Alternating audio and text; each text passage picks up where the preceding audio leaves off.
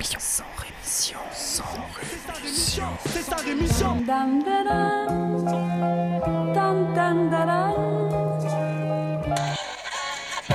de mon sang rémission. Des médias en masse, leur discours fout des audits. Tu parles du bruit et des odeurs, les plus polis parlent d'exotisme.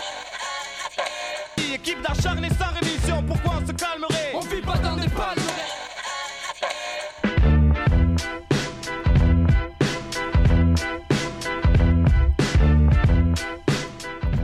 Bonjour à toutes et bonjour à tous, auditrices, auditeurs de Sans Rémission, et bienvenue à vous pour cette nouvelle saison. Pour ceux qui découvrent euh, l'émission, eh bien, sachez que c'est un genre de journal d'information, mais complètement orienté, non objectif et plein d'humour pourri de moi. Bref, comme n'importe quel journal d'information, euh, sauf qu'il y a mon humour pourri en plus.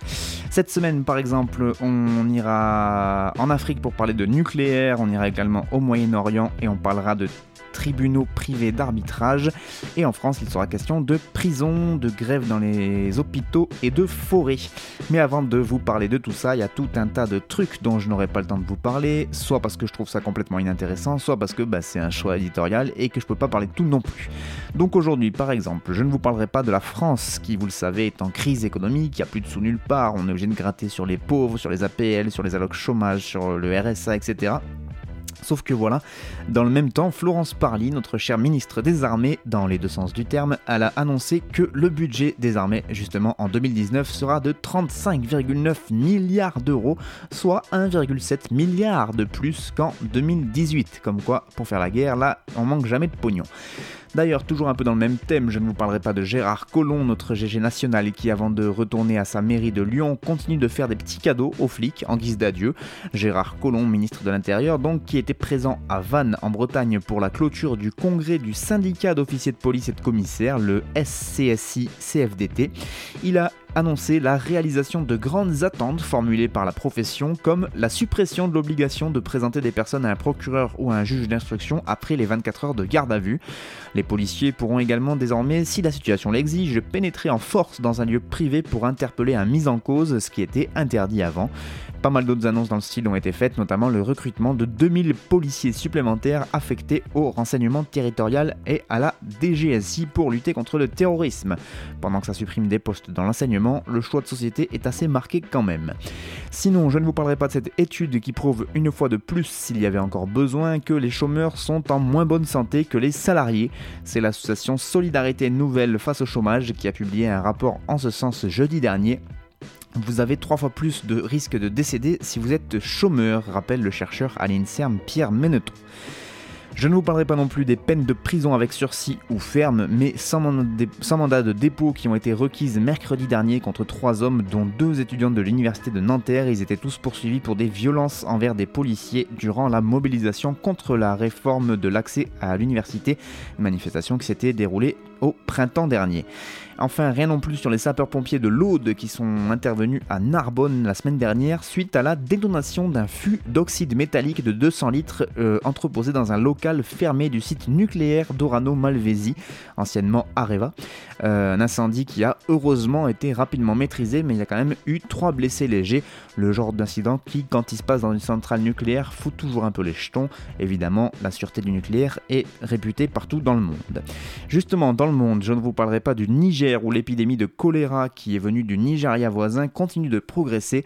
Plus de 2700 cas et au moins 55 morts ont été recensés depuis l'apparition du virus début juillet. Pas un mot non plus sur euh, un mouvement de grève nationale euh, dans un certain nombre de McDo aux États-Unis. Assez rare pour être signalé, ce mouvement social intervient après que plusieurs employés, euh, employés EES ont porté plainte contre l'entreprise pour des cas de harcèlement sexuel. Les salariés de McDo qui reprochent à la direction de ne pas faire assez pour les protéger. Je ne vous parlerai pas non plus de la Syrie où les raids de la coalition menée par les États-Unis contre le groupe État islamique ont fait plus de 3300 victimes civiles depuis 2014. C'est les dernières estimations de SDH, l'Observatoire syrien des droits de l'homme, qui ont communiqué donc ces chiffres dimanche dernier. Les frappes de la coalition ont débuté en août 2014 en Irak avant de s'étendre le mois suivant au territoire syrien, à une époque où l'organisation djihadiste avait conquis pas mal de territoires à cheval entre ces deux pays. Sachez qu'au total, c'est plus de 360 000 personnes qui ont été tuées en Syrie depuis le début du conflit en 2011 et on estime que près d'un tiers de ces morts étaient euh, des civils. Rien non plus sur euh, le Yémen, où là aussi les civils paient évidemment le plus lourd tribut aux guerres des puissants. Plus de 5 millions d'enfants sont menacés de famine dans ce pays. C'est le chiffre qui a été rendu public mercredi dernier par l'ONG Save the Children, l'organisation euh, Save the Children qui met en garde contre une famine d'ampleur sans précédent dans ce pays alors que le conflit continue de s'aggraver et que les prix de la nourriture et du carburant notamment continuent de s'envoler. Enfin, et c'est assez rare pour être souligné, pas un mot sur la nouvelle journée de mobilisation qui s'est déroulée en Russie ce week-end contre la réforme des retraites. Plusieurs rassemblements se sont tenus un peu partout à travers le pays à l'appel du Parti communiste. Il existe encore un Parti communiste en Russie et ça c'est une première nouvelle. Le ministère de l'Intérieur russe a fait état de 3000 participants du côté de la capitale Moscou.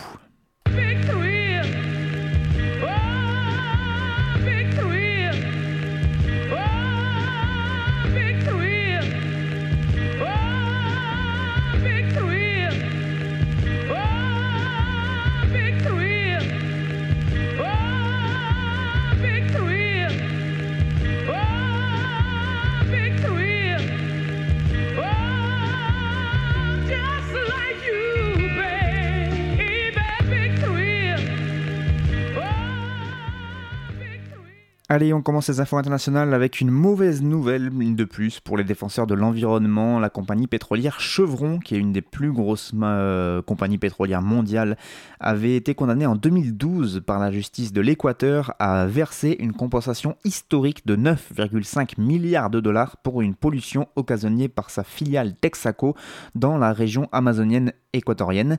Cette compensation vient tout simplement d'être annulée par un tribunal commercial basé aux Pays-Bas, la Cour permanente d'arbitrage de La Haye. Celle-ci, qui avait été saisie par la major pétrolière états-unienne dans le cadre d'une procédure dite de règlement des différends entre investisseurs et États, a donc finalement donné raison, sans trop de surprise, à Chevron. La Cour, la cour d'arbitrage estime que la sentence équatorienne, pourtant confirmée quelques semaines plus tôt par la Cour constitutionnelle de l'Équateur, ils estiment donc que cette sentence est entachée de corruption.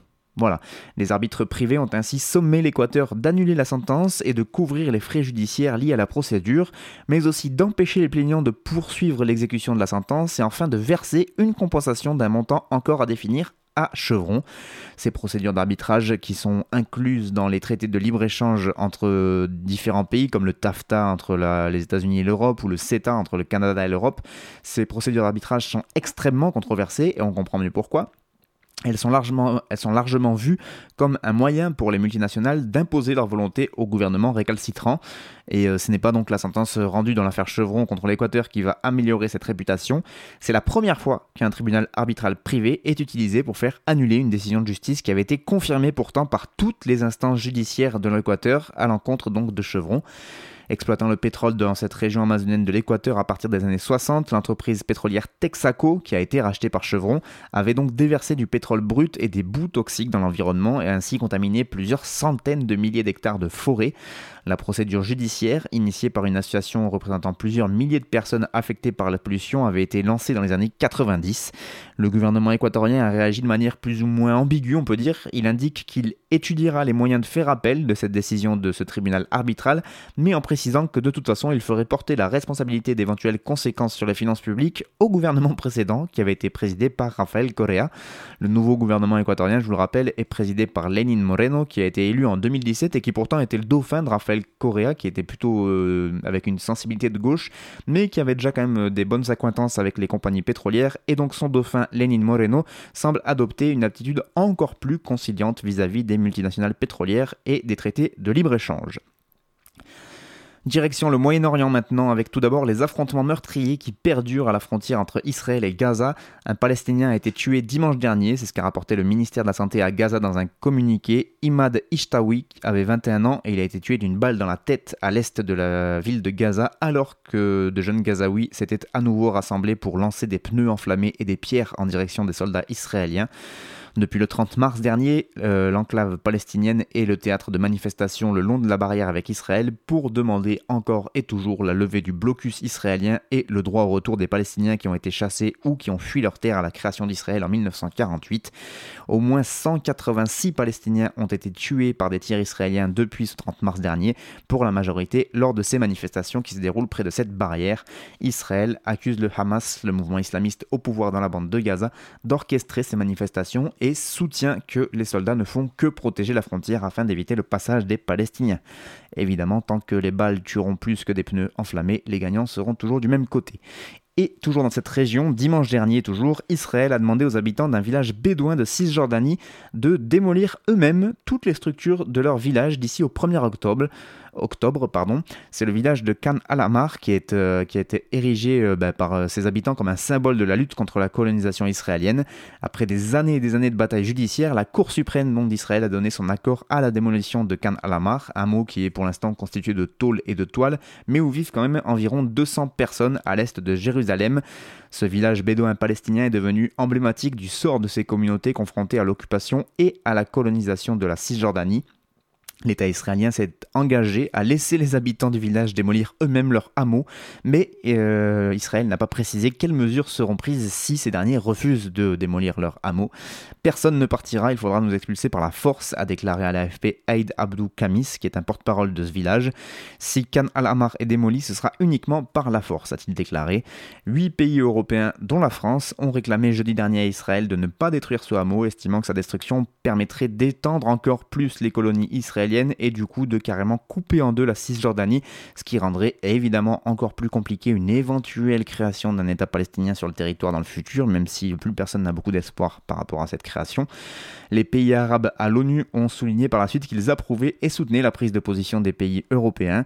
Israël qui occupe depuis près de 50 ans la Cisjordanie où plusieurs communautés de Bédouins se sont installées, notamment du côté de Jérusalem, et les colonies continuent de rogner peu à peu les territoires sur lesquels les Palestiniens souhaitaient créer leur État. On finit sur le continent africain cette fois où 10 États ont annoncé clairement leur intention de se doter de centrales nucléaires. À l'horizon 2025, au moins 5 pays africains seront équipés en plus de l'Afrique du Sud, qui est pour l'instant le seul pays du continent à disposer d'une centrale dotée de deux réacteurs. Selon l'AIEA, l'Agence internationale de l'énergie nucléaire, euh, aujourd'hui plus du tiers des pays candidats à l'énergie nucléaire dans le monde sont africains, avec une population grandissante, des énormes besoins de développement économique, d'infrastructures, d'équipements industriels et autres, tous les pays du continent sont confrontés à une demande croissante d'électricité. Or, bien que cette production d'énergie puisse euh, provenir de différentes technologies comme euh, les développements de centrales thermiques, solaires, éoliennes ou hydroélectriques, le nucléaire reste aux yeux de pas mal de pays africains une option plus que séduisante. Des pays comme l'Algérie, le Maroc, la Tunisie, l'Égypte, le Ghana, le Kenya, l'Ouganda, la Zambie, le Niger, le Nigeria ou encore le Soudan ont exprimé donc leur intention de parvenir à produire de l'énergie nucléaire. En Afrique subsaharienne, sachez que c'est encore 57% de la population qui n'a toujours pas accès à l'électricité. Une énergie qui est donc plutôt vitale pour le développement de ce continent, tout le monde en convient, même si l'énergie nucléaire est la pire des solutions, on le sait bien, elle fait l'objet évidemment d'une promotion internationale sans égale de la part des producteurs évidemment et de ceux qui savent construire les centrales nucléaires. Il y a un marché énorme à prendre. Et en plus de ce formidable marché potentiel que représente l'Afrique pour ses promoteurs nucléaires, eh bien, ils savent que le continent africain possède 20% des réserves mondiales d'uranium. Le Niger, par exemple, qui est l'un des pays les moins électrifiés de la planète, dispose de la quatrième plus grosse réserve mondiale d'uranium. On le sait bien en France, puisque c'est là-bas qu'on va puiser allègrement euh, donc pour nos centrales à nous. Pour faire aboutir ses ambitions nucléaires, l'Afrique cherche donc des compétences et des moyens à l'étranger auprès de pays déjà nucléarisés et euh, auprès de pays que euh, le continent africain intéresse pour de multiples raisons, puisqu'effectivement c'est une, opportunité commerciale euh, qui intéresse beaucoup d'Occidentaux comme la France, mais la France n'est pas la seule sur le domaine, la concurrence est déjà rude avec l'arrivée depuis une dizaine d'années de la Russie et de la Chine qui se partagent déjà la part du lion en Afrique. Sachez qu'en 2015, l'Égypte a officiellement annoncé que la Russie construisait une première centrale nucléaire pour 4 milliards de dollars et qui devrait être opérationnelle à l'horizon 2025, en même temps que euh, la Russie construit une autre centrale, euh, cette fois euh, au Nigeria. C'est l'entreprise russe Rosatom qui est en train de la construire. Euh, il y a aussi un autre projet russe de construction de centrale du côté du Soudan. Et de son côté, la Chine a annoncé ce mois-ci que la China General Nuclear Power Corporation commençait l'exploitation de la mine d'uranium de Oussab en Namibie et en pardon et qu'elle a déjà signé un accord aussi avec l'Ouganda pour la construction d'une centrale et elle a construit la première centrale nucléaire au Kenya. Voilà, vraiment ça promet un avenir radieux pour ces pays.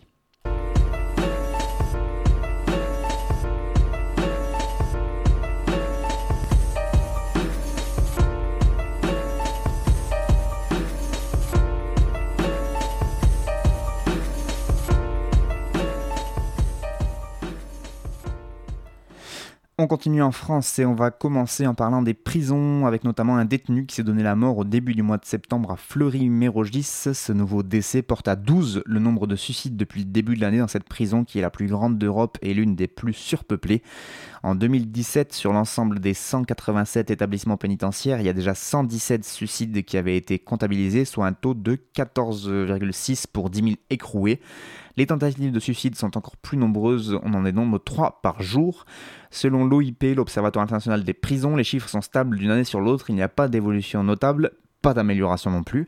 La France demeure l'un des pays qui présente le niveau de suicide en prison le plus élevé d'Europe, euh, enfin de l'Europe des 15.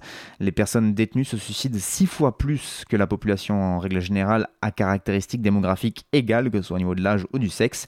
Alors que le Conseil de l'Europe ne cesse de rappeler à la France que la prévention du suicide est une question de santé publique, les gouvernements successifs persistent dans leur refus de transférer cette compétence de l'administration pénitentiaire au ministère de la Santé. Déniant l'impact des conditions de détention sur l'état psychologique des détenus, les mesures de prévention se focalisent jusqu'à l'absurde sur l'empêchement du geste suicidaire. Je vous rappelle qu'ils sont allés jusqu'à mettre des vidéos dans les cellules pour euh, soi-disant donc empêcher les gens de se suicider et ils occultent ainsi en fait euh, l'indispensable restauration de la personne dans sa dimension de sujet d'acteur de sa vie. La prison déshumanise, on le sait depuis un paquet de temps et d'ailleurs on a appris un nouveau suicide, bon pas à Fleury-Mérogis mais toujours en France et toujours en tôle, ça s'est passé la semaine dernière du côté de la maison d'arrêt de Grenoble-Vars en Isère. On continue cette fois du côté de l'hôpital du Rouvray, où, qui avait beaucoup fait parler de lui euh, donc euh, il y a trois mois environ avec une grève euh, de la faim euh, assez impressionnante qui avait mobilisé euh, beaucoup de, grévistes à l'intérieur de l'hôpital. Et eh bien trois mois après cette grève de la faim et la signature d'un protocole de sortie de crise, les syndicats du centre hospitalier menacent d'une nouvelle grève. En effet, l'intersyndicale s'inquiète de la bonne application de ce protocole de sortie de crise qui avait été signé le 29 juin dernier, alors que dans le même temps, elle est témoin d'un nouveau pic de suroccupation du centre hospitalier. Les grévistes avaient promis fin juin de ne pas relâcher la vigilance et malgré l'arrivée au 1er octobre, au 1er octobre pardon, comme prévu de 11 des 30 postes qu'ils ont gagnés pendant leur lutte, les syndicats du Rouvray, euh, restent donc méfiants, en cause notamment l'application euh, mise à mal d'un des points du protocole. Il a été en effet convenu en juin que la mobilité des agents depuis l'hôpital psychiatrique vers les services de jour en externe serait gelée jusqu'à fin 2018. Ce point avait pour objectif pour l'intersyndicale de poser une photographie des effectifs, c'est ce qu'explique le délégué CFDT Jean-Yves Herman, et pour mieux voir où sont les besoins, déclare-t-il. Et selon les syndicats, leur travail confié dans le cadre du protocole est rendu impossible par ce non-gel de la mobilité. Au moins 6 agents auraient déjà été envoyés vers des structures externes. Conséquence directe, la dernière réunion du mois de septembre n'a pas permis d'avancer faute de chiffres stables. Résultat, il y a moins d'agents pour accueillir les patients, menant les unités à la suroccupation. Selon un chiffre que la direction de l'hôpital n'a pas voulu confirmer, le taux d'occupation était de 107% à la mi-septembre. En mars, c'est justement cette suroccupation qui avait euh, déclenché la grève, une suroccupation chronique dans cet hôpital du Rouvray, qui est un des plus grands hôpitaux euh, de, France. Dès que nous avons relâché la pression ou que nous avons été en congé début juillet, c'est reparti pire qu'avant. Il n'y a plus de lit, donc on ouvre les chambres d'isolement avec un lit au sol et un seau. On laisse la porte ouverte, mais on ne peut pas tout surveiller. On a pu enfermer des gens la nuit. C'est ce que déclare un des syndicalistes. Le 27 septembre prochain, jour du préavis, ils se rendront au colloque de l'ARS, l'Agence régionale de santé sur la psychiatrie qui est organisée à Caen pour mettre un peu la pression sur les responsables. Aucun ne souhaite la reprise du bras de fer, mais une déléguée sud et gréviste de la faim à l'époque résume l'état d'esprit. Ça dépendra de notre seuil de tolérance. À suivre donc. On va finir euh, ces infos avec un petit tour en forêt avec les gardes forestiers de l'ONF, l'Office national des forêts, qui organise depuis le 17 septembre dernier une grande marche à travers la France pour dénoncer l'industrialisation qui menace la gestion des forêts publiques. Les forestiers vont partir de Mulhouse, ils vont passer par Valence, Perpignan ou encore Strasbourg et ils se donnent pour objectif de rejoindre à pied d'ici le 25 octobre la forêt de Troncé dans l'Allier, qui est une des plus belles futées de chênes en France qui avait été plantée au XVIIe siècle. Ça pour la petite partie historique. Un grand rassemblement se déroulera d'ailleurs ce même jour, donc le 25 octobre, 25 octobre directement donc dans cette forêt de Troncé. Cette mobilisation s'inscrit dans la droite ligne d'une lutte qui oppose depuis des années les agents de l'ONF à leur direction nationale. Alors certes, ils sont moins visibles que les cheminots ou les routiers, etc. quand ils manifestent, mais les forestiers euh, subissent pourtant des réformes en tout point similaires. Baisse des effectifs, dégradation des conditions de travail, prédominance des exigences de rentabilité, etc. C'est au tournant de l'an 2000 en fait que l'institution forestière française, donc l'ONF, a entamé sa mue néolibérale. La grande tempête de 1999 avait engendré un traumatisme économique au sein de cette filière bois et elle avait coûté plus de 500 millions d'euros à la forêt publique. Et du coup, la tempête a servi de prétexte. Elle a accéléré le processus, mais le verre était déjà dans le fruit. C'est ce que déclare Philippe Canal, qui lui est porte-parole du SNUPFEN, qui est le principal syndicat de l'ONF. Depuis sa création en 1964, l'ONF a un mode de financement un peu bancal puisqu'en effet il dépend de la vente du bois. D'où une pression évidemment toujours plus forte pour en couper plus et délaisser certaines missions jugées non rentables, non rentables comme celles liées évidemment à l'environnement ou à l'accueil du public ou encore à la surveillance. C'est un fonctionnement suicidaire selon Philippe Canal, toujours lui. Le financement de l'ONF devrait être libéré des contraintes du marché du bois. Oui, mais voilà, l'État ne l'entend pas de cette oreille. Et en 2002, c'est des cabinets d'audit international qui ont été mandatés par la direction pour proposer des réformes, c'est ce que déclare un syndicaliste. Fortement influencé par l'univers concurrentiel et la gestion telle qu'elle se pratique dans les entreprises privées, ces consultants ont calqué ce qu'ils connaissaient donc du capitalisme pour le plaquer tel quel sur le service public. Ils ont appelé ça le projet pour l'office, qui est donc ressorti de ces analyses et de ces consultants et qui exige un gain de productivité de 30% en 5 ans. Voilà, c'est et une baisse des effectifs en plus.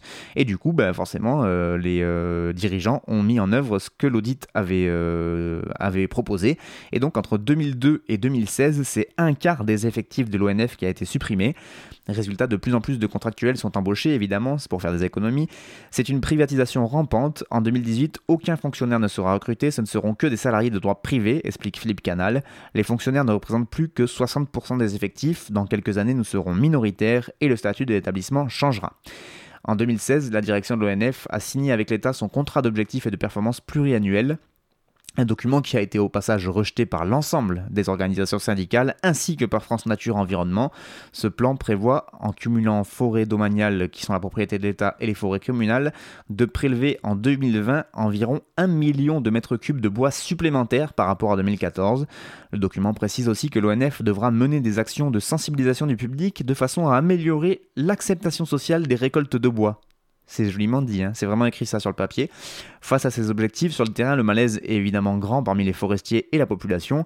Face aux coupes qu'elle juge excessives, notamment dans la forêt de Mormal, près de Maubeuge dans le nord, des associations citoyennes ont attaqué carrément l'ONF en justice.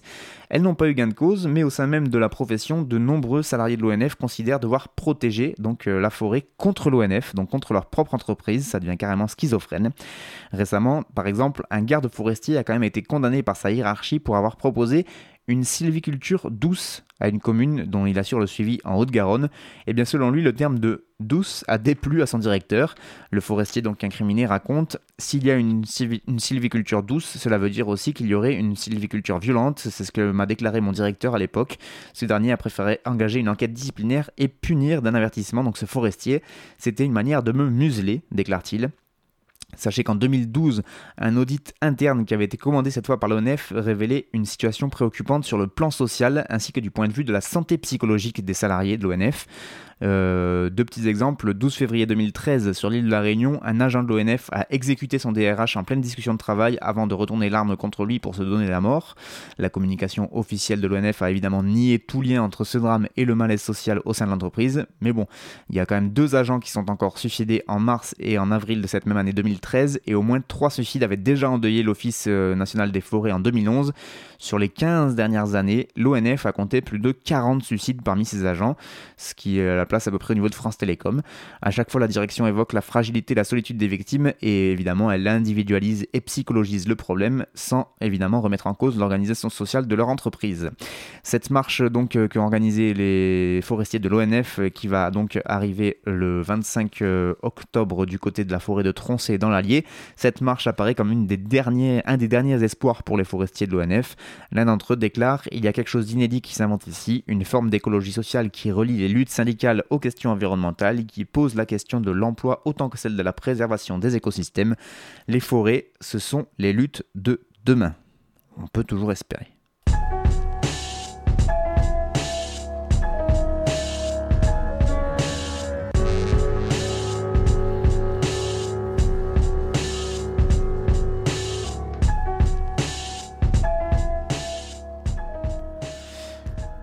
Et voilà, c'est la fin de ce premier numéro de Sans Rémission pour cette année 2018-2019. Au niveau des sources, eh bien, vous pouvez avoir un peu de tout. Il y a du Bastamag, il y a du RFI, il y a du Le Monde. Il y a pas mal de, sites un peu différents où je suis allé piocher toutes ces euh, informations. Merci beaucoup en tout cas de m'avoir écouté. Aux pauses musicales, c'était l'excellent beatmaker américain Daringer. Moi, je vous dis à la semaine prochaine pour toujours plus de mauvaises nouvelles.